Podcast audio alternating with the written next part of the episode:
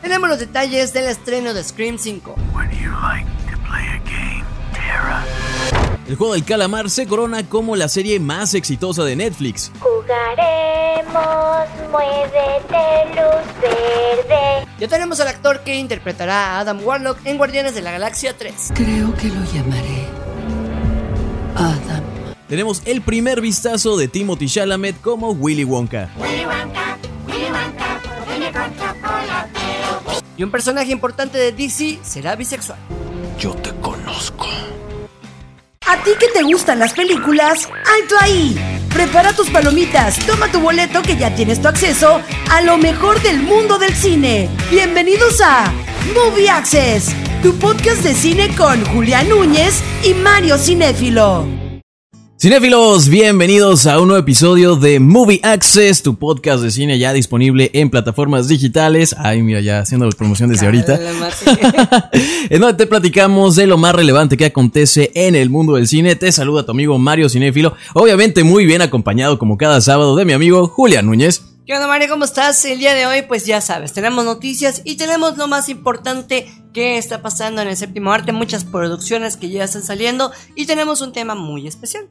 Así es, nos vamos a poner un poquito musicales, vamos a sacar aquí nuestros dotes de cantantes, digo ya... No, no, ya- no, vamos a Ay, es que yo quiero cantar. Ya sé, pero ese es otro programa.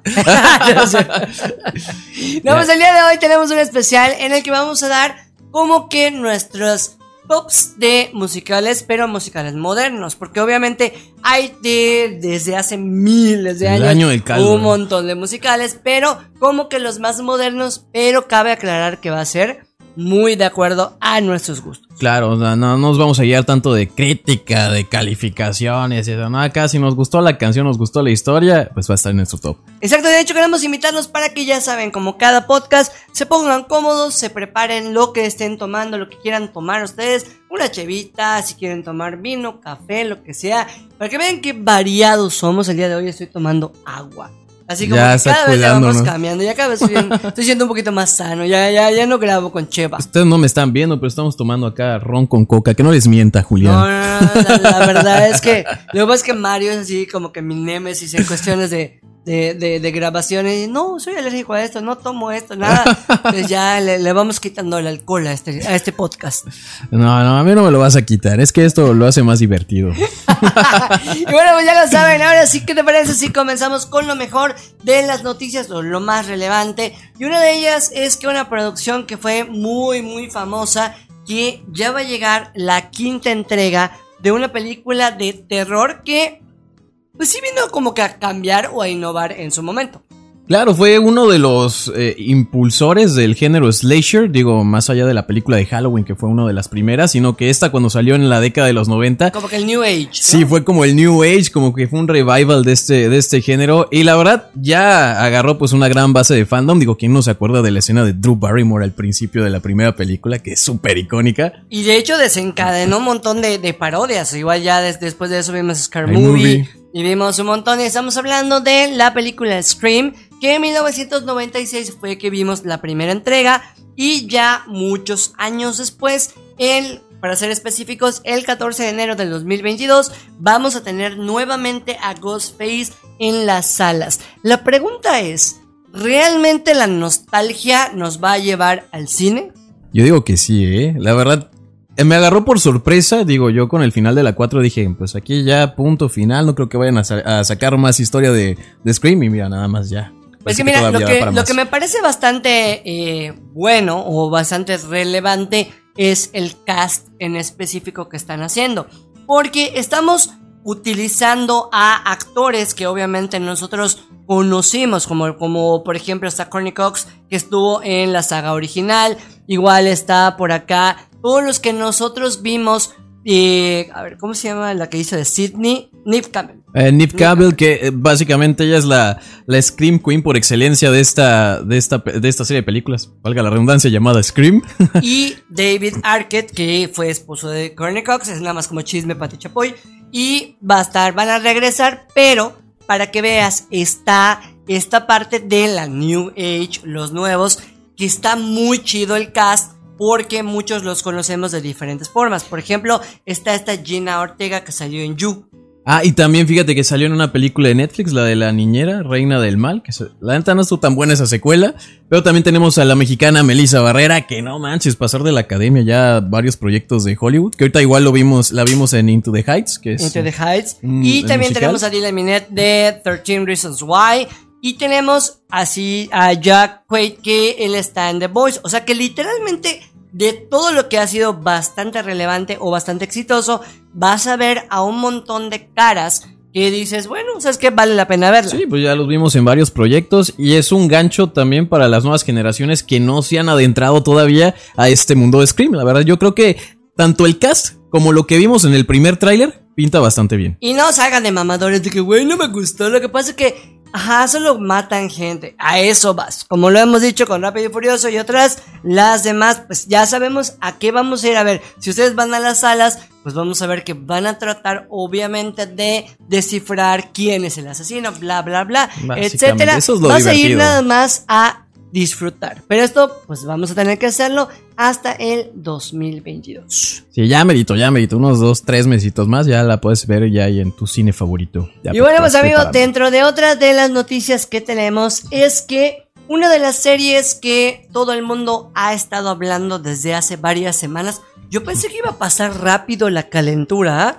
O sea, No, literalmente fue un boom, pero ya viste que como que las series últimamente se estrenan y tienen así como que una semana, dos semanas, a menos que hayan sido estrenos como WandaVision, que en este caso es semanal, que sigue creciendo, o como pasó Sí, con o sea, Luis Miguel. El mame continúa, ¿no? Eh, en este caso, fíjate que sí fue muy curioso porque para hacer una producción coreana y haber llegado a tal nivel, pues la neta sí, no te lo, no te lo esperabas, ¿no? Más que nada porque todas las redes sociales se llenaron de memes.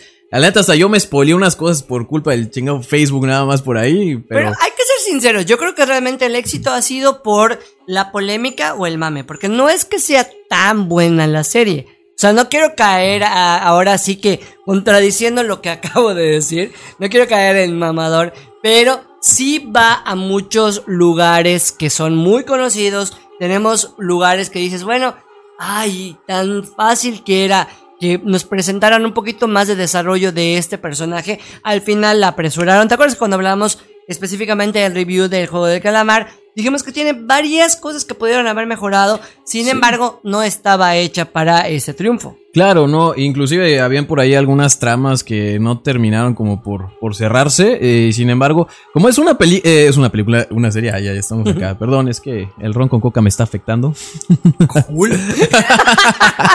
es un chico farol. Ron con coca, agua. Era agua, Ah, déjame ser, amigo. Oye, pero... No, o sea, básicamente, o sea, la- eh, es un thriller con una estructura que posiblemente ya hemos visto en otras películas, pero pues el impacto acá fue que pues estuvieron agarrando como tal juegos infantiles que mucha gente ya utilizó como para hacerlo en retos en redes sociales y eso fue lo que aumentó más el mame por la serie. Claro, y aparte que realmente sí lo, lo que decían, el impacto que tienen los primeros capítulos fue lo que generó que toda la gente comentara. Y obviamente pues ha llegado a 111 millones de espectadores. Imagínate. O sea, la verdad es que creo que la que estaba abajo de esta era Bridgerton, que la habían visto 82 millones. Ay, que nunca entendí por qué Ay. estaba así tan tanto mame por esa serie. Porque el vato moreno era, era guapo, nada más, por eso. Pero pues ahorita ya 111 millones y obviamente, ¿tú crees que van a dejar pasar esta franquicia así Ah, nada claro más? que no, ya. Porque inclusive el final fue así como que un, posiblemente hagamos algo más. Muy conveniente, ¿no? Fue chip- Aprovechando fue el. pega, Claro que sí. pega. Va, vamos Y a dejar el final abierto. Y al igual Le sacamos pegó algo. a 111 millones. Ahora sí que superó a La Casa de Papel, superó WandaVision y todo lo que ha estado en el streaming, que inclusive, ¿te acuerdas que The Voice estuvo muy, muy cerca igual de, de como que de las más exitosas? Sí, del en año pasado. streaming, exactamente. Pues ahorita ya en 28 días, porque el 17 de septiembre, una época muy, un- una fecha muy, muy bonita, mi cumpleaños, gracias. Precisamente el día que se estrenó, ¿no? Claro, Manches. claro. Entonces, la verdad es que, imagínate, en este poco tiempo, 111 millones de espectadores ya vieron. Eso sin contar los que lo vieron chafa. Ah, sí, claro, obviamente ahí te metías a tu sitio pirata de confianza y te aventabas toda la serie. Fíjate qué coincidencia con lo de tu cumpleaños, ¿eh? Igual y tú le diste ahí la patadita de la buena suerte a la Obvio, serie. obvio, por supuesto. O sea, imagínate tanta, tanto éxito han tenido que hasta lo van a parodiar en el teatro yucateco. El, el juego, el juego del calamar en el su juego tinta. de calamar en su tinta ya con, con- con Julián Núñez por allá. No se lo pierdan. Oye, pero la verdad es que sí ha sido muy polémico como tú dices, creo que la parte de las redes sociales ha ayudado mucho. La gente pues ha hecho las parodias, un montón de TikTokers, de YouTubers, etcétera. Pero me gustaría que ustedes nos comenten qué tal les pareció, que nos manden un mensajito y me digan, es que yo sí creo que se convirtió en una de mis series favoritas. Yo no la colaría, pero ni siquiera en mi top 5. Pues yo tampoco, pero pues sí no niego, como hablamos en el review pasado, que sí es una serie que la neta sí recomendaríamos. Fue porque innovado- te fue innovadora. Innovadora en cuanto a la historia y sí lo consigue, pues, engancharte al menos desde los primeros dos episodios. Exactamente, pero yo creo que la, la problemática es que, te- bueno, a mí me cayó mal el protagonista. O sea, fue una así de que no, no tuve clic con ningún personaje. Pero bueno, ya ustedes decidirán Ah, yo sí y por algo. en un capítulo, ¿Sí? dije, no, sí, en el capítulo 6. Ah, bueno, uno, solo me cayó bien el hindú. El lindo, sí, nomás, sí me O dolió sea, su muerte, ¿no? Ese sí, pero qué, qué, qué, qué hueputa el otro. Y bueno, pues amigos, hablando de cosas que considero deberíamos de hacer eh, antiguamente en, en, en el podcast que grababa, teníamos una sección que se llamaba Películas que nadie pidió. Pidió. ¿Ok? Creo que con el permiso de, de, de Alan, voy a, voy a regresar. Un saludo, a Alan. Saludos a Alan García. Vamos a regresar a esta sección porque la neta es que hay unas que, que ya déjenlas morir. O sea, ahorita ya sacaron el, el tráiler o ya, ya como que más a detalles de mi pobre angelito Home Sweet Home Alone. ¿Ok? Que, ay, no me late. O sea, no más, ni ganas de verla me da. Eh, que hasta donde entendí, o sea, le medio cambiaron un poco el nombre, ¿no? Como mi pobre feliz angelito o algo así lo tradujeron en español para no hacerle la más. diferencia. Exacto, que- y, y qué padre.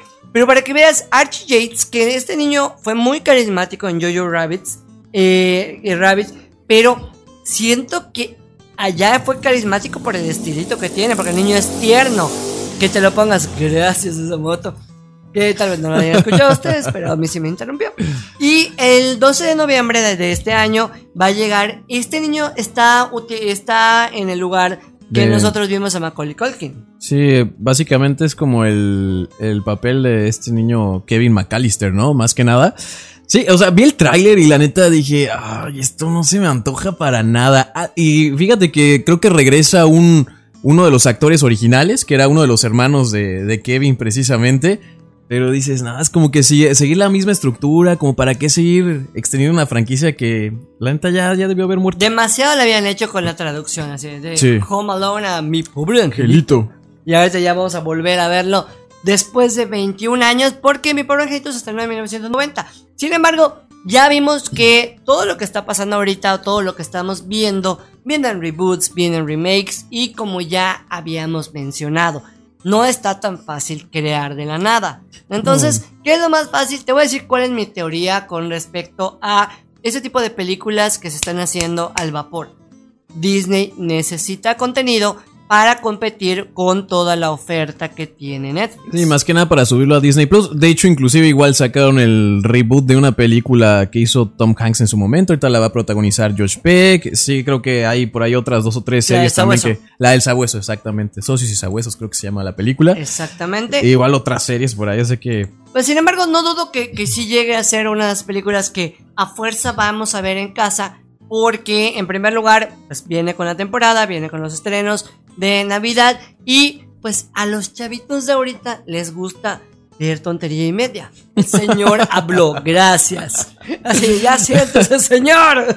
Y, y al rato ahí nos vas a ver viéndola también, ¿no? Ah, mis sobrinas.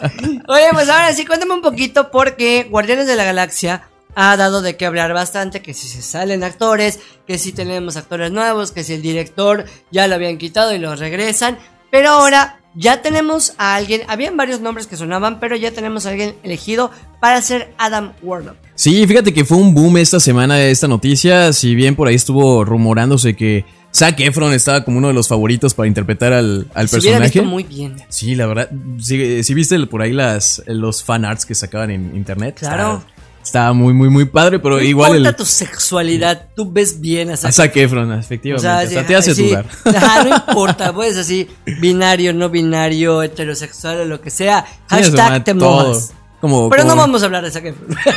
Que- Ya me estaba emocionando. Ya, ya, ya, ya, ya, ya se sentía. Te puedes correr un Vamos a, poco. tomar, vamos a tomar nuestra distancia, ¿no? Hay pandemia. No. Ahora sí, tenemos a Will Poulter, será el encargado de interpretar a Adam, Adam Warlock. ¿Dónde actor- hemos visto a este actor? Sí, ese actor lo hemos visto en películas como Las Crónicas de Narnia, que fue, creo que fue la primera película que yo lo vi. Maze Runner. Maze Runner, hay una película que se llama Vacaciones, donde salió el famoso meme donde sale el actor de Ay, que ustedes. es con Jennifer Aniston. Con Jennifer Aniston, precisamente una peli de comedia. Esa, esa chingada película estaba muy cagada. Oye, y la verdad es que lo que sea cada quien, sí me gusta el cast. Este cabrón tiene, tiene a lo que yo le llamo una cara chingona. O sea, Sí. de, esas caras que dices, un villano sí le quedaría bastante bien. Aparte que ha demostrado que es buen actor. Sí, aparte, o sea, la- las expresiones como tal, así a veces como medio seriezonas, como que sí le puede quedar a- a el personaje de Adam Warlock, porque Adam Warlock en los cómics, pues es un personaje sintético. Es una, eh, de verdad es como que de los que más batalla le puede dar a los, a los Guardianes de la Galaxia, digo, en los cómics casi casi súper poderoso, así que ya se venía rumorando la aparición de este personaje por la escena post créditos que vimos en la segunda entrega de los Guardianes de la Galaxia. Y la verdad, pues me sorprendió la elección del cast, pero me agrada. Ah, porque terminó con lo llamaré Adam en Exactamente. esta parte. Y siempre y cuando no sea Timothy Chalamet, yo estoy contento. Ya lo tienes hasta en la sopa. Por favor. O sea, ya que sigue que Timothy Chalamet sea Mary Poppins en la siguiente, porque Emily Blunt no funcionó. Faltaba más, ¿no? En el O sea, reboot ya- del reboot. Ya lo estamos viendo en todo, absolutamente en todo. Y conectándolo con eh, lo que estamos mencionando, nada más, porque yo quería mencionarlo. es, Es que ya está traumado con Timothy, amigos. ya, Perdónenlo, ya, Ya hasta tan lo sueña. No, no, ni, ni, ni a mi sueño lo quiero. Ahora sí, eh, tiene- es buen actor, definitivamente, pero siento que ya están llegando al punto de que lo vamos a ver absolutamente en todo, Lo- como Dwayne Johnson. Lo sientes así como un poquito sobrevalorado, más o menos. Pues tal vez no sobrevalorado, pero habiendo tantos actores, eso ya chole. O sea, ya solo hay cinco vatos en Hollywood. Pero o sea, Ryan Reynolds, Dwayne Johnson, Timothy Chalamet. Chalamet. Ah, perdón, nada más tres. Timothy Chalamet es el- lo vamos a ver en todo lo demás. No, pero ahorita eh, las noticias es porque ya lo vimos caracterizado como Willy Wonka. Eh, Fue precisamente el que empezó a, a subir las fotos en su Instagram, que la neta yo lo sigo y no es como muy activo. Y ahorita como que No, ¡pum! nos más- soltó la... más pasivo. Sí, no digo, vi- si vieron, si vieron, Call- si vieron Call Me By Your Name, se veía muy pasivo. Exacto. Pero en general, eh, yo creo que no se ve mal. Ahora sí que yo nada más estoy juzgando el libro por la portada. O tal vez porque ya dije, ya lo veo hasta en la sopa. Me agrada que no estén tratando de imitar lo que hizo Johnny Depp. Sí, de hecho sí se ve como muy diferente a lo de Johnny Depp e incluso el de la peli original. Digo, cada uno como que va, hizo una interpretación diferente. De hecho, se parece un poquito más al de la original. Sí, más o menos. Que de hecho hasta donde entendí, eh, la idea es hacer como la precuela de la película original, no tanto la de la de Johnny Depp. A mí la neta, la caracterización de Johnny Depp no me gustaba como Willy Wonka, me gustaba más la original. Pero la Pero película sí. me gustó mucho. La verdad es que esa, esa película me gustó mucho. Me gustan las dos versiones. Pero sí me quedo con la original. Sí, definitivamente. Sobre todo porque sentí que, no sé, la, la esencia de, de Willy Wonka le quedaba mejor al primero. Y siento al menos con las imágenes que tenemos ahorita de Timothy Chalamet, como que sí se asemeja un poquito más al, al primero. No, claro, de que, o sea, de que el tipo le da a- prácticamente a casi todos los personajes que tienen un estilito un poquito delgado, un poquito frágil. Claro que sí, le, le da muchos. Pero por ejemplo, ya viste en Dune también está. O sea, sí se ve versátil el chamaco. Pero ya es un. Bueno, ya, ya, ya, no de decídete, ¿es activo es versátil? no, no, no hablar de su sexualidad ya. Ah, bueno, Mario, bueno. contrólate. Ah, perdón, ya, pasaron malos pensamientos por mi mente. No, pero bueno, hablando de que se ve versátil. Dice, oye, una, una de las noticias que incendió Twitter es que DC Comics decidió poner ya como que un estandarte o un, darle un paso tal vez bastante fuerte al mundo de los cómics, poniendo que uno de los personajes principales o que tiene que ver con un personaje principal que es prácticamente su fuerte, sea abiertamente bisexual. bisexual. Sí, fíjate que como que trató de, de seguirle el camino a Marvel porque Marvel ya tiene por ahí experiencia metiendo personajes con temática LGBT. Tenemos Pero algunos- ninguno principal. Exactamente, eran per- personajes un poquito más secundarios y aquí ya DC como que se voló la barda al, al poner a nuestro querido Superman. Eh, dándole eh, efectivamente la identidad de bisexual, pero la neta tú te Pero metes no a ver va a ser Superman Clark Kent, sino que va a ser su hijo. Que es este John John, Kent. Kent. Efectivamente. Y la verdad, es, eh, a mí me daba mucha risa los comentarios en redes sociales porque no ves al güey que ni siquiera ha leído la nota ya empieza a comentar, no, ¿cómo es ¿Por qué posible? destruye, amigo? No porque le cambien la sexualidad a un personaje, tú también tienes que cambiarla. O sea, no que te ponen como que, ah, ya nos están imponiendo su ideología y la chingada. Ajá, no, en, en Halloween te puedes vestir y no tienes que besar a alguien porque él lo es. O sea, mira. Digo, si a quieres, ¿no? Digo, eso ya está cada quien. ya, la putería de cada quien depende. No, pero ¿a qué voy? La verdad es que sí siento que sí va ad hoc un poquito con, con este avance que yo soy todavía a la antigua, totalmente atrapado en los noventas, en cuestiones de que cambien la identidad o la raza de un personaje muy clásico. Yo siempre he dicho que nos hace un poquito de ruido. Tenemos que tener apertura, eso sí, definitivamente. Pero en este caso no es tan, así como que dices, explorado ni tanto en el cine ni tanto en el mundo de los cómics la cuestión de John Kent. No, es relativamente es un personaje, pues, medio nuevo, podría decirse. O sea, apenas lo están introduciendo dentro del universo de, de DC Comics. Y como dices, creo yo concuerdo contigo en el aspecto de que si ya conoces, no sé, a Batman o Superman y que de un día para otro te cambien, no sé, de raza o de orientación sexual, pues sí es como un poquito raro, Sí, ¿no? sí Siendo el mismo más, personaje. Claro, traería un poquito Lo más de ruido. lo ves más Sin embargo, forzado. pues, obviamente ellos tienen los derechos y pueden hacer lo que quieran con. O sea, Claro. pueden hacer con el iris de Batman un, un cacahuate si ellos lo quieren hacer porque son dueños de.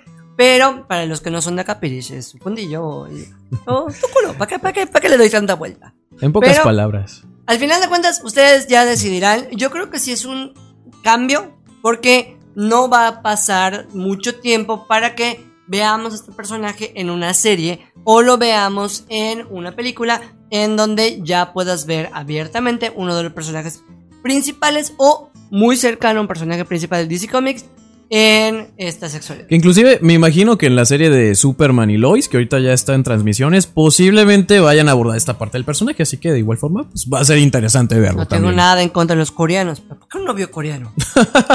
Nos van a censurar. No, no, no tengo nada en contra de ellos. ¿Pero por qué? No, él iba a decir la mamada. ¿Por qué no comer otra cosa? Pero está bien, si le gustan los coreanos, que le, le gustan los que no vea el chinitos. juego de calamar porque se va a excitar el huevo. Bueno, Seguramente ya hasta se aventó su maratón ahí en, en las- en los cómics. Exactamente, oigan. Y pues hay varias noticias que realmente todas las noticias estuvieron un poquito más apegadas a lo que fue el cuándo vamos a poder ver películas, como lo que es Scream, como lo de Home Alone, que no hubo tanta noticia relevante con cuestiones de ver nuevas producciones. Eran ya películas cantadas o cosas que ya sabíamos, pero no teníamos tanto detalle. Así es, eh, fíjate que uno, algo así medio, pues medio polémico igual, fue que en Netflix igual van a subir la serie esta de Cowboy Bebop, creo que se llamaba, que ves que está ahorita el, el- live action, creo que mucha gente no ha visto ni siquiera el anime, ya van a sacar el live action y como que dijeron, ah, pues es momento de subirlo también a la plataforma. Exactamente, creo que eh, esta estuvo un tiempo en Netflix, después estuvo en Amazon, si no estoy mal. Yo la empecé a ver, pero no me atrapó mucho. Sin embargo, creo que sí le daría una oportunidad para ya después tener la oportunidad de ver la serie y pues así como que Hacer la comparativa, dar mi- ¿no? mi- exactamente como que mi opinión de ambas, porque sí tengo entendido que tiene un fandom bastante fuerte y debe ser por algo. Sí, de verdad sí se volvió como que una tendencia, más que nada por lo de live action, así que pues igual y le daremos la oportunidad para hacer la, la debida comparativa. Y bueno, para cerrar ya esta parte de noticias, tenemos nuevamente tráiler y tenemos igual pósters en donde ya nos dan un poquito más de lo que vamos a ver en The Witcher. Ay, fíjate que siento que ya pasaron como 10 años desde que salió la primera temporada. Uf.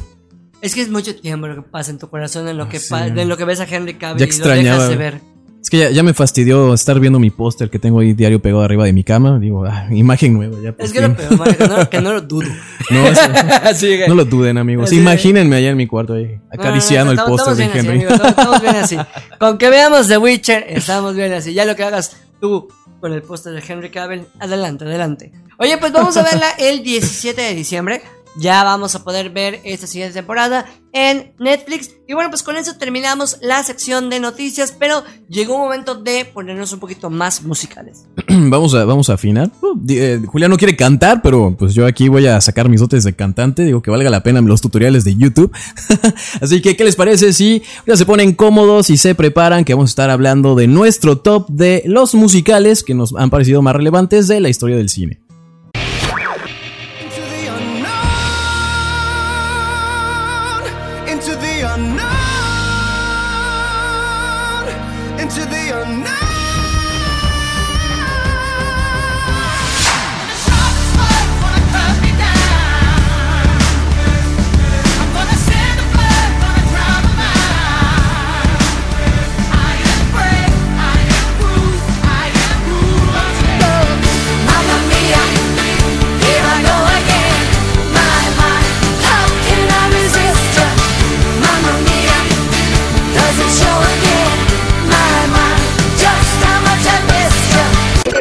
Pues después de este corte musical, ya el día de hoy vamos a hablar de los musicales un poquito más recientes o tal vez habrá- vamos a hablar como que de los 2000 para acá. Que consideramos que son los más relevantes o están dentro de nuestros favoritos. Cabe aclarar que hay reglas específicas que dijimos, no estamos contando los de antaño y no vamos a meter tantas caricaturas, porque las caricaturas sí tienen un montón, pero sí vamos a hacer tal vez menciones honoríficas. Sí, tal vez. Digo, ahorita sí nos estamos enfocando, como dices, en musicales más recientes. Y, ay, mi mero mole. eh, Prepárense, prepárense para escuchar mi melodiosa voz. Ahí vas, ahí vas. Venga Mario, venga Mario, venga cuerda. Mario. ¿Cuál quiere cantar usted, señor? ¿Qué- ¿Cuál quiere cantar? Ay, el primero, de verdad, el, el primer musical, así que vamos a hablar, que neta es uno de mis favoritos. Es, la neta, soy fanático de ABBA desde, uh, digo, creo que mis papás me, como que me inculcaron ese gusto. Tal vez te hicieron escuchando ABBA. Ay, Puede ser. no es cierto. A lo mejor por eso tengo las canciones todo el día, güey. No, ma, ya, ya, ya me, imagen ya ya me te metiste la, toca. sí, no, Dios. Próxima vez que escuches Dancing Queen, solo imagínatelo. No es cierto. Güey, cuando terminan, mamma mía. Con todo respeto. Oh my fucking god. bueno, ustedes disculpen este brevario cultural. Y ahora vamos a hablar de un clásico moderno. Que como yo dije, después de los 2000 este llega en el 2008. Y creo que sí merece como que estar dentro de los favoritos. Porque, en primer lugar, actuaciones, qué actorazos tenía. Hay unos que no tienen la gran voz, pero sí tienen buena interpretación. Sí, eh, tenemos un elenco con Meryl Streep, Pierce Brosnan, que yo no sabía que Pierce Brosnan le hacía la cantada, pero Él pues ahí, tampoco, le- de hecho, no cantó. ahí hizo su intento. A- allá me refería a que no todos cantan también. Está Colin Pero Firth. Colin Firth como me encanta. O sea, la verdad es que qué actor tan multifacético y en un musical se la rifa bastante. Igual Stellan Skarsgård me, me sorprendió, que era el, el tercer papá. Y Amanda Seyfried, yo dije, allá fue cuando esta chica hace absolutamente de todo. Porque canta bonito. O sea, hasta, ¿eh? hasta Garganta Profunda ya hizo, literalmente, cuando hizo su no broma del musical. O sea, hay una película en donde ella llama- interpretó a Sí, incluso- la, la actriz de Garganta Profunda. Exacto, ya, ya, no vayan a pensar mal, y van a decir que estos nada más están No, hablando es de- es de pegado. verdad, es de verdad, no, sí, hay no, una película ahí, busquen, googleenlo, googleenlo ahí, Am- Garganta Profunda les va a salir la película, y pero de verdad, o sea, Amanda Seyfried canta muy bonito, desde el principio de la película ya te está abriendo con esa melodiosa voz, y dices, wow, esa es una bonita bienvenida Pero para ¿por la qué la historia. pondríamos dentro de las favoritas o dentro de este top? En primer lugar, es una adaptación muy bien hecha porque es un clásico del teatro de añísimos, ¿ok? Se ha puesto en casi casi todos los idiomas, inclusive en esta pandemia fue lo que reabrió el teatro en Japón. O sea, la versión de Mamma Mía se ha hecho en México, se ha hecho en Argentina, se ha hecho en todos lados, inclusive hasta la compañía en la que estoy hizo. O sea, es el. hicimos a parodia igual. Pero la verdad es que. ¿Quién eras tú? Es un clásico. Yo era el personaje de Colin Firth. Ah, y sí, le, y le, le haces para la cantada y todo. ¿eh? Eh, Pues lo mismo que Pierce Brosnan. sí, pues uno intenta hacerlo bien. Pero la verdad es que, eh, eh, co- comenzando con que ha sido una buena adaptación, yo creo que lo suficientemente fiel los landscapes, lo, lo- lo que veíamos en, en la película, visualmente era precioso. Sí, y también atractivo. siento que los personajes sí se apegaron mucho, tanto a, a edades, tanto a lo que eran características que tal vez en el teatro suelen ser un poquito ambiguo o puede ser muy variable dependiendo de los actores que tengas disponibles. Sí, no, y acá la personalidad de cada uno estaba muy bien ejecutada. Y fíjate que eh, la verdad a mí lo que más me gusta eh, es cómo plasman las canciones de ABBA, de este grupo sueco. O sea, de verdad encajan tan bien con la narrativa de la historia que hasta te pones Exacto, no hay ninguna que, que tú sientas que está como que achocada nomás como No, pasa en algunos musicales. Sí, acá, por ejemplo, la escena donde Meryl Streep se encuentra con los tres señores allá en la bodega, empiezan a cantar mamá mía, así como que la expresión de mamá mía, ¿no? Empiezan a cantar, eso está padre, igual, o sea, la- las canciones románticas, eh, cuando están bailando ahí, creo en la despedida de soltera de Sophie, o sea, todo, todo eso, o sea, tiene un- hace un match perfecto con la historia y por eso eh, decimos que así como que, ay, esta película sí o sí la tienes que ver. Y nada más como para cerrar esta parte de Mamma Mía, le daría como que un bonus a la segunda parte. Que siento que es esas segundas partes que no me decepcionó. No superó a la primera, de acuerdo a mi opinión, y no entraría dentro de ese top. Pero sí podríamos darle como que un plus, inclusive hasta la actuación de Cher. Así cuando, cuando cantó y estuvo por allá. bastante que decente, pero me- me no hizo vamos a ruido. alargarnos y vamos a hacer un Sí. review totalmente de Mamma Mía. Creo que nos vamos al siguiente. Sí, vamos al siguiente ya rápidamente. Y bueno, el siguiente musical que tenemos acá, pues obviamente es uno que nos tocó a varios de chavitos. Digo, al, al menos en mi generación, yo sí lo llegué a cantar en la secundaria. Mira, te voy a contar veces. una anécdota. A mí, ¿cómo conozco High School Musical? Porque tuve que hacer el show infantil. O sea, ¿Quién acá eras? es ¿Eras la... Troy Bolton? No, yo era, yo era Ryan. Ah, Yo, era, yo era Ryan. No, no siempre éramos varios que, que hacíamos. Acá en Mérida hacíamos shows infantiles. Y nos tocaba hacer, o sea, de cuenta que era el nivel de descaro en la compañía en la que yo estaba que hicimos cómplices al rescate. o sea, hemos hecho de todo, pero uno de los que hicimos era High School Musical. Como tú dices, a ti te tocó tal vez como espectador, Sí. fan, y a mí me tocó como parte de representarlo. Y siento que es una de las adaptaciones o algo que le dio pie a los nuevos musicales juveniles. Sí, fue, pon tú como el vaselina de la, de la generación de los 2000 que es básicamente una historia de amor en la preparatoria, repleta de canciones, y eso dio pie a otras películas de Disney Channel, no sé, de Nickelodeon o de otras compañías, para que cada vez más pues sacaran ese tipo de historias. Y a mí me gustaba porque las canciones sí estaban pegajosas. Y ahorita que dijiste que eras Ryan, te imaginé cantando la de I never have someone. No, es que es- realmente creo que igual un, un- un elenco bastante, ah, digamos, acertado. Siento que este es el efecto, yo le llamo el efecto high five, no sé si ubicas o el, o el efecto Power Ranger, que hay un personaje con el que a fuerza te identificas. O sea, está la latina, está el morenito, está el, el triunfador, está el nerd, está la que cocina, está... Estaba todo hay- variado hay de todo un poco.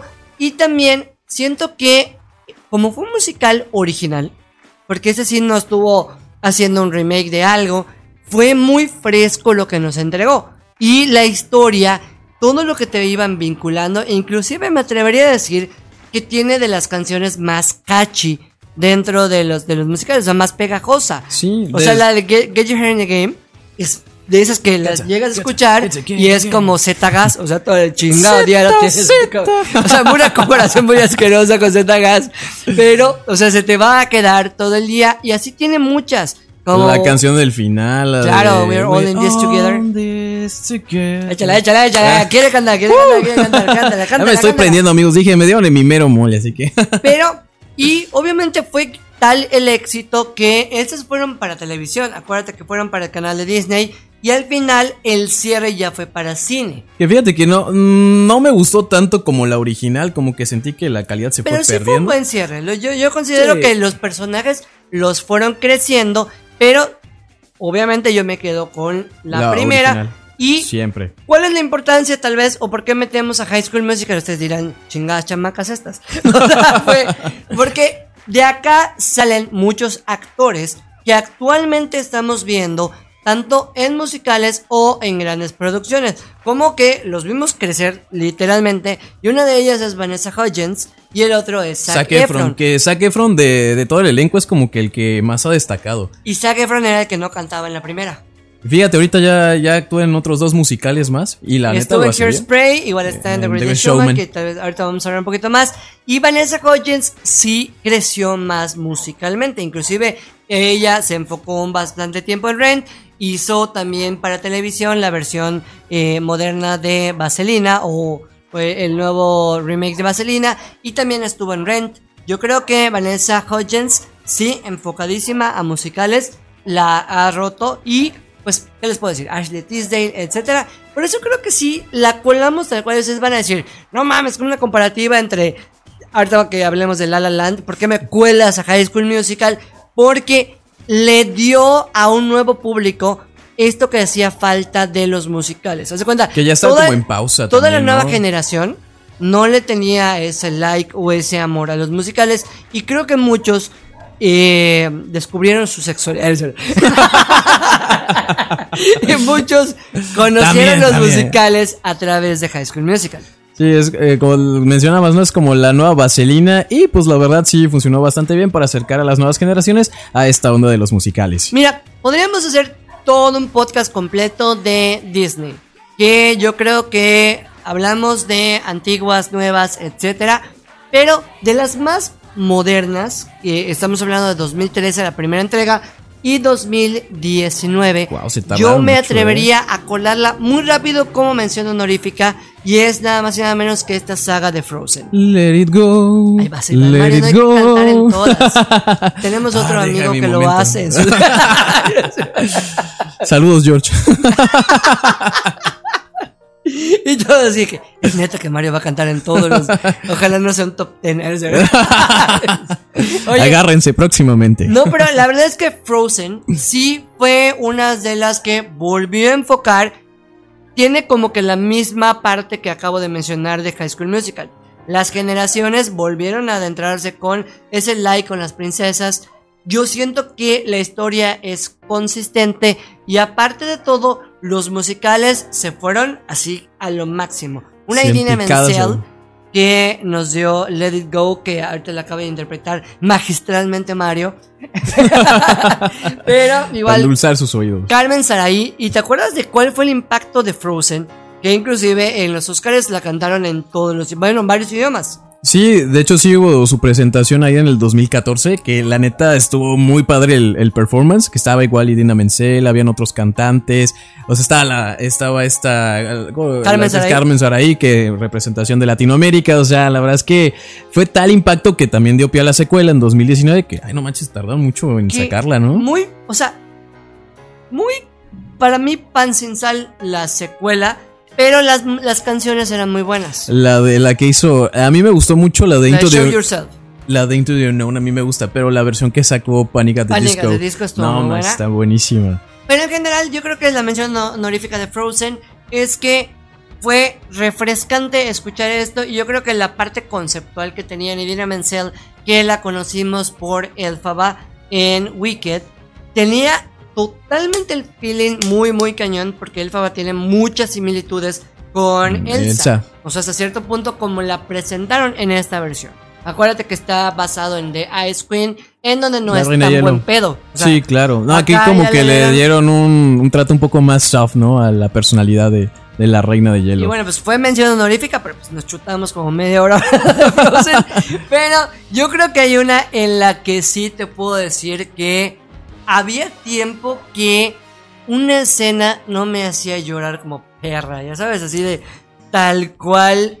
Alguien en muy poco tiempo en pantalla se puede llevar totalmente el foco e inclusive un Oscar. Y voy a hablar... y Voy a hablar así, a su lado. Eh, Ahora sí aplica la sana Ya, distancia. ahora cántate una, cántate una. así. Ay, no es Vamos que no, llego ni a las notas. Vamos a hablar de. Cántala de A German Trip. Ok, tenemos Los Miserables. Le Miserable, o cómo va. Ay, ahora sí me salió el francés, eh, ya, ya te lo explico. Es que acá te voy a decir una de las cosas que, que a mí me, me gustó. Creo que es un ensamble muy bueno. Es un ensamble muy bueno que acá me da como que un poquito de, de- de- digo, no es tan justo cuando hay tanto éxito en una obra de teatro y no meten a todos los actores o no meten actores porque meten actores como que mucho más reconocidos mundialmente. Es que es Sí. estrategia comercial más que nada para pues, atraer público. Claro, por supuesto. Claro. Pero, por ejemplo, sí tuvieron muchos aciertos, porque inclusive Eponine sí era la original de la versión de Broadway. Pero acá nuevamente vemos en un musical a Amanda Seyfried, vemos a Eddie Redmayne, que, nos- que mucha gente lo conoció por de, de la chica danesa. ahorita animales fantásticos también. Exactamente, pero pues de repente veías a Russell Crowe cantando, vemos a Hugh Jackman, no que Hugh. Jackman todo el mundo pensaba, ah, es Wolverine, pero realmente tiene un background de musicales. Sí, ese- y acá definitivamente nos mostró lo que es capaz de hacer en todos los aspectos. Sí, o sea, interpretación combinada con la parte de su preparación en teatro musical, que Hugh Jackman estudió precisamente teatro musical y eso también pues le dio un plus a, a haber participado en esta obra, que la verdad es que es una historia desgarradora. Eh, definitivamente, es- no es lo mismo verlo en un teatro a, a verlo en, en- ya en pantalla, porque bueno, el teatro tienes la escenografía Que y creo demás. que esa es por la que yo la colaría en este top. Una adaptación bastante bien hecha. Porque, por ejemplo, creo que Chicago, Chicago está perfectamente bien hecha, pero Chicago te muestra mucho esa parte de, de la dualidad entre sigue siendo teatro. Sí, o sea, está- te, te van poniendo está muy está teatral padrísimo. esa parte. Lo mismo que Hamilton. Acá sí te cuenta totalmente la historia y inclusive recuerdo que cuando yo fui a ver la, la eh, a ver La- esta película, la persona con la que fui me dijo, güey, es que casi toda la cantan y yo. Es es que es un musical. Sí, amigo, eh, ¿Qué esperabas? pero Anne Hathaway, Anne Hathaway que yo creo que se robó Esa mucha parte, o sea, canta, güey, ¿cuánto tiempo llorando, tiene en pantalla? Y es una de las cosas que tú la ves y tiene un feeling y es de esas escenas que yo puedo ver aisladas en YouTube Claro. y voy a decir, Hasta te pone la piel no chinita. O sea, con nadie. Todos son unas mierdas de personas. Pero creo que secuela, secuela totalmente dentro de mis favoritas. Es una película que tienes que tener el tiempo, tienes que tener el mood para verla, porque dura 2 horas 37 minutos. está pesada. Y eso que no te está poniendo ni siquiera toda la antesala de los miserables. Si ya leíste el libro, vas a ver que se brincan todo lo que viene siendo la primera parte de los miserables y te muestran esta parte específica. Pero por algo se llevó los premios BAFTA, por algo se llevó tres premios Oscar y por algo considero que definitivamente tiene que estar en nuestro top. Sí, una película imperdible para los fanáticos del musical. Y continuando con otro musical te voy a también. poner un reto. Bien. El que Dime, diga dime, más dime. la palabra definitivamente da la cena a la próxima. Porque Ya perdí, amigos. El otro día estábamos escuchando el podcast y llegamos a la conclusión que tenemos esa muletilla. Así que si ustedes ya lo habían escuchado, Lo voy a cambiar por pues, efectivamente. Vamos, vamos a empezar a ponerle los ting. sí, Ah, sí. escuchamos el, el definitivamente nuevamente va a escuchar ting. Va, va, acepto el reto, acepto. Perfecto, vamos a irlos contando. Y bueno, Y ahora sí, vamos a brincarnos unos añitos y vamos a, a incluir a una que creó mucha polémica, generó mucha polémica porque se decía, ¿puede esta película competir por los Oscars? ¿Puede estar en los Emmys o estar en los Golden Globes? ¿Dónde la metemos? Y estamos hablando de Hamilton. Hamilton. Sí, esta película de Manuel Miranda, que de verdad sí tuvo pues muy buena aceptación por parte del público. Sin embargo, la neta, yo sí pensé que la iban a nominar al Oscar o lo íbamos a ver en esa ceremonia y resultó que al final que no. Es que realmente es una película, es una obra grabada para televisión.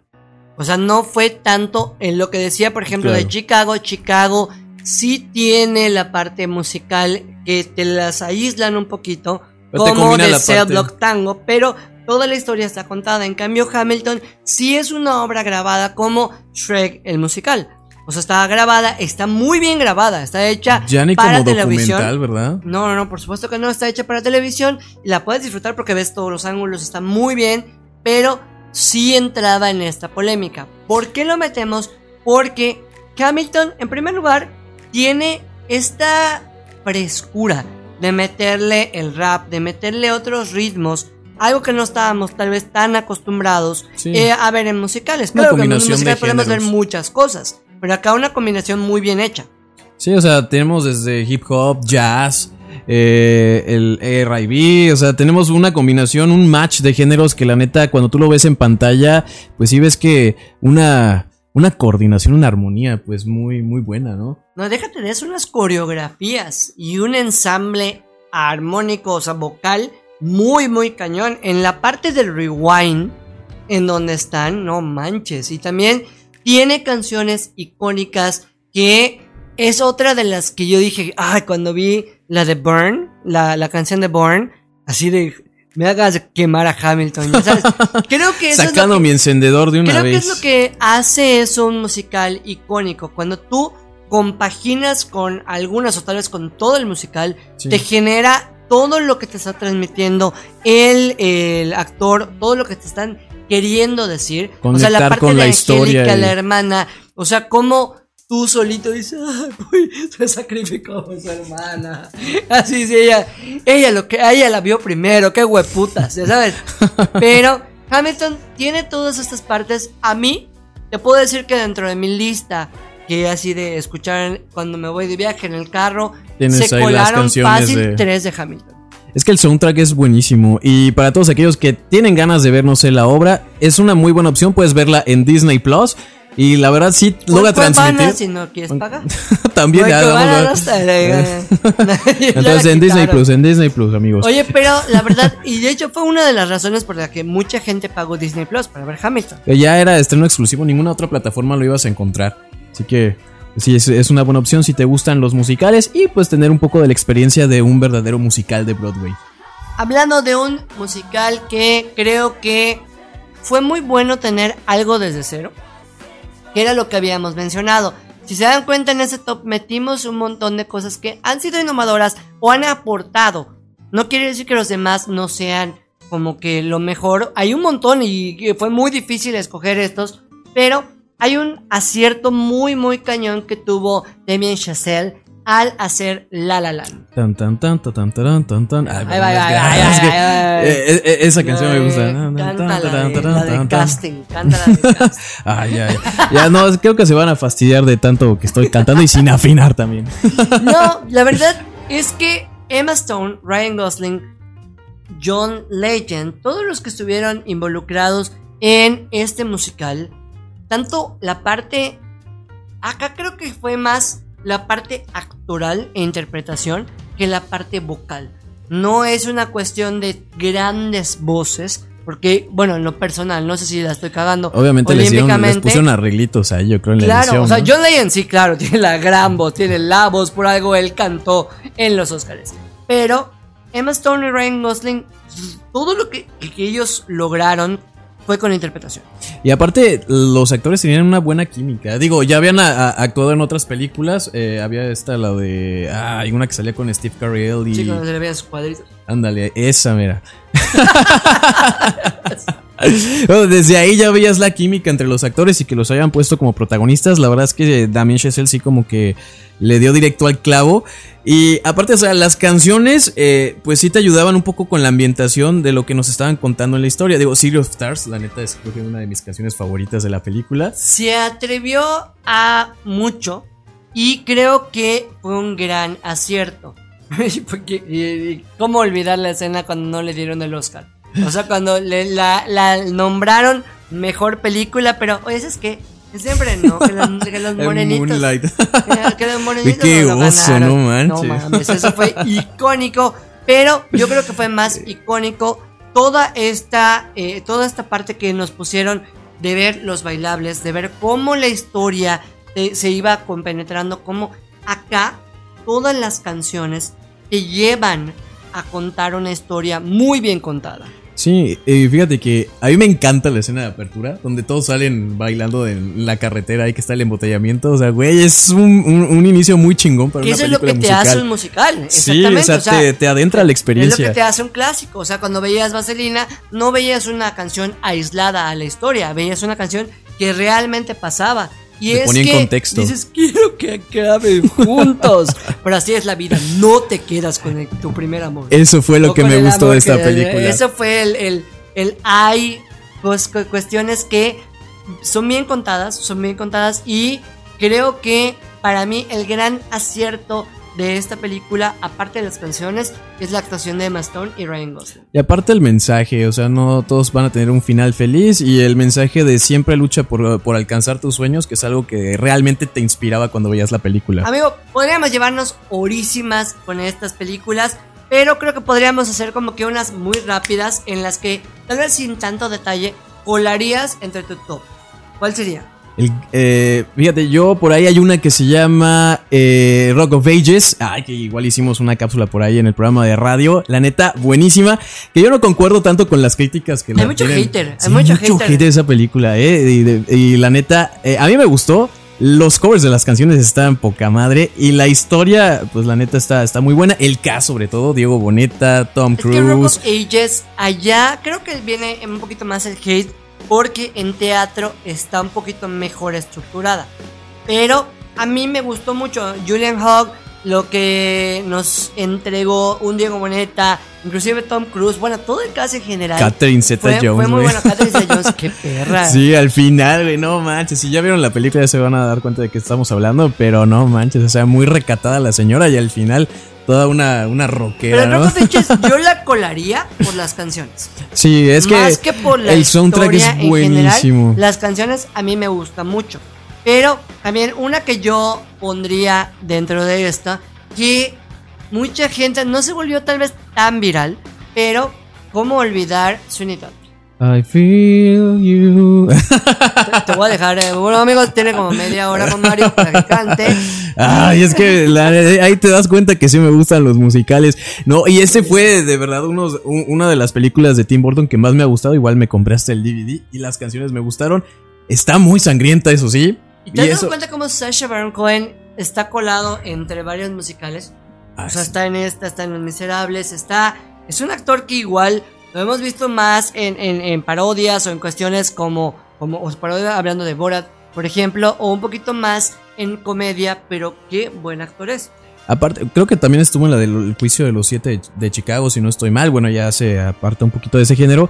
Pero pues acá también lo hace bastante bien. Digo, también tenemos un reparto eh, a Johnny Depp, a Elena Boham Carter, que generalmente siempre trabajan con Tim Burton y como que ya es garantía de que la y Elena triunfa. Carter es una de las actrices que es totalmente a 360. O sea, canta, es excelentemente buena actriz y la hemos visto de todo tipo de personaje. Sí, y de verdad, eh, digo, los que ya han visto, pues la, la película sí está un poquito fuerte. ¿eh? Sí, ah, también, fíjate. O sea, se- esa mujer, no hay cosa que no haga bien.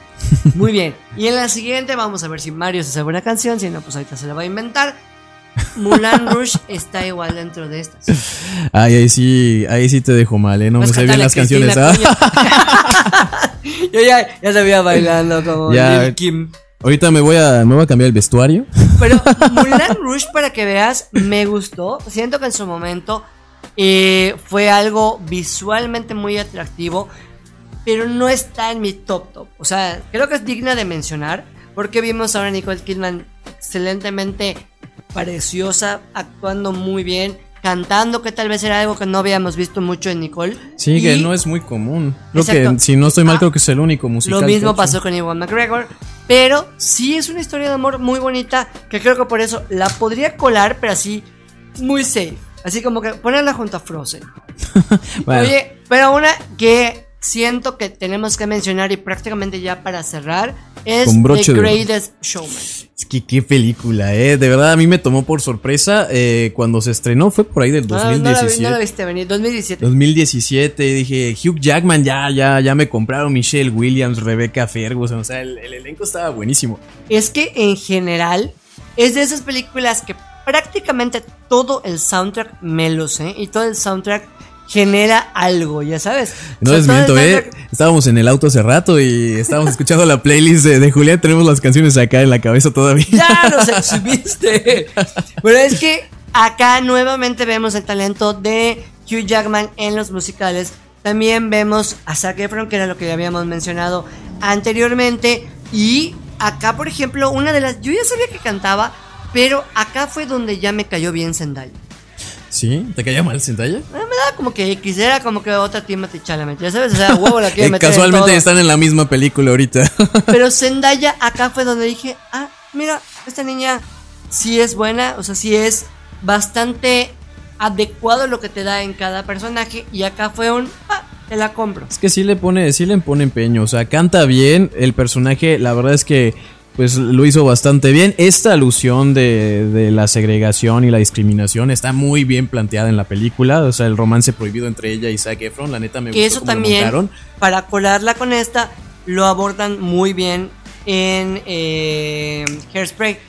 Ah, ah, otra película donde está Zac Efron también precisamente. Y fíjate que, o sea, me gustó y hay, hay algo curioso y creo que ya habíamos platicado, bueno, estábamos platicando Julián y yo. No lo escucharon No, no ustedes, escuchamos, ya lo, lo lo- habíamos lo- platicado. lo platicamos entre nosotros. Fue el caso de, de Rebecca Ferguson, que precisamente ella no cantaba en la película. o sea, hizo un playback y literalmente piensas que está, está cantando ya porque la voz de verdad es que es Y impresionante. todo el mundo cuando dijeron "Ah, es Lauren Alred, que ella fue la que cantó en unos premios, ya fueron, ah, mira, no era Rebecca Ferguson, que siento que todo lo que, lo que nos presentan te va contando una historia muy bonita, te va contando una historia que te va generando energía al grado de quieres que pase algo con los personajes, que era lo que yo decía muy al principio, prácticamente para cerrar, cuando a mí me clava así bastante un musical, o cuando yo digo este musical se va colando dentro de mis favoritos, es porque me generó algo. O sea, acá me generó el This is me, ya sabes.